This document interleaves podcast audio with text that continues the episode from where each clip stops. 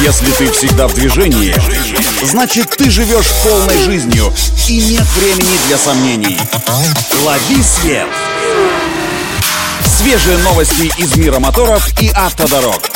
Программа «Автонавигатор». Только вперед!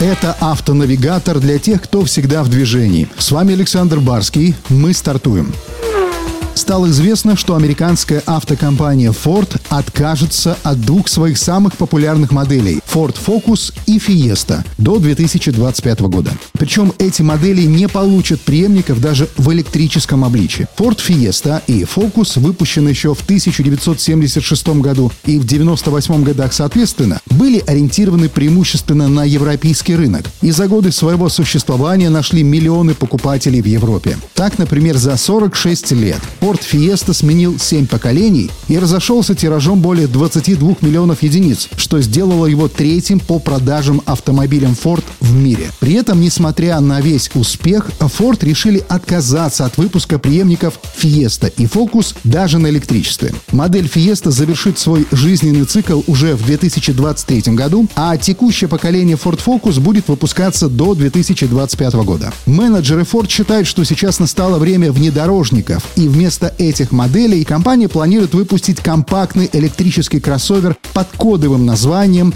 CX43, который должен увидеть свет осенью 2023 года.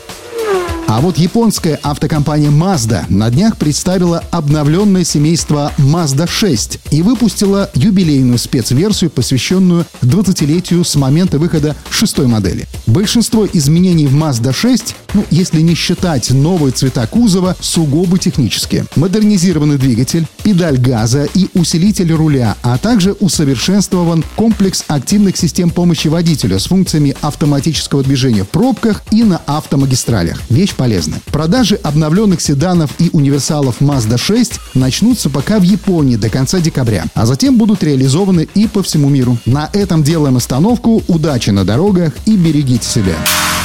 Программа «Автонавигатор».